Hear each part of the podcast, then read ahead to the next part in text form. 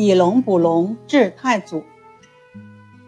宋太祖赵匡胤登基不久，患了带状疱疹，疼得火烧火燎，难受得很。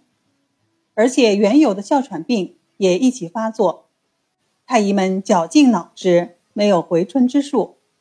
太祖一怒之下，把所有医官监禁起来了。一位河南医官想起洛阳有位擅长治疗皮肤病的药铺掌柜，外号。活动兵就推荐他来京治病。活动兵奉旨来到宫中，仔细看了太祖的病情，只见环摇一圈长满了豆粒大小的水泡，像一个个珍珠。太祖问道：“朕的病怎么样？”答曰：“皇上不必担心，下面有好药，涂上几天就会好的。”太祖冷冷一笑。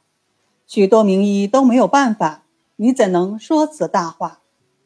答曰：倘若不能治好皇上的病，下民情愿杀头；如若治好，望开恩答应我一件事。太祖问：什么事？答曰：请皇上释放所有被监禁的医生。太祖道：等朕的病治好了，就答应你的要求。于是。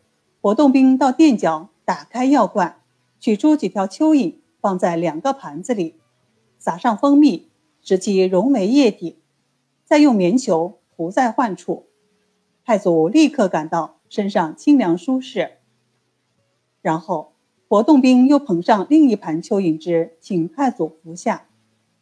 太祖惊问：“这是何药？既可外用，又可内服？”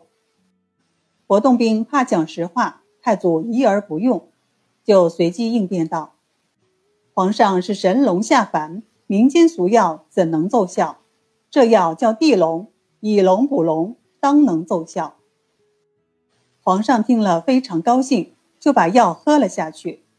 七天后，太祖的疱疹脱落，哮喘病也好了。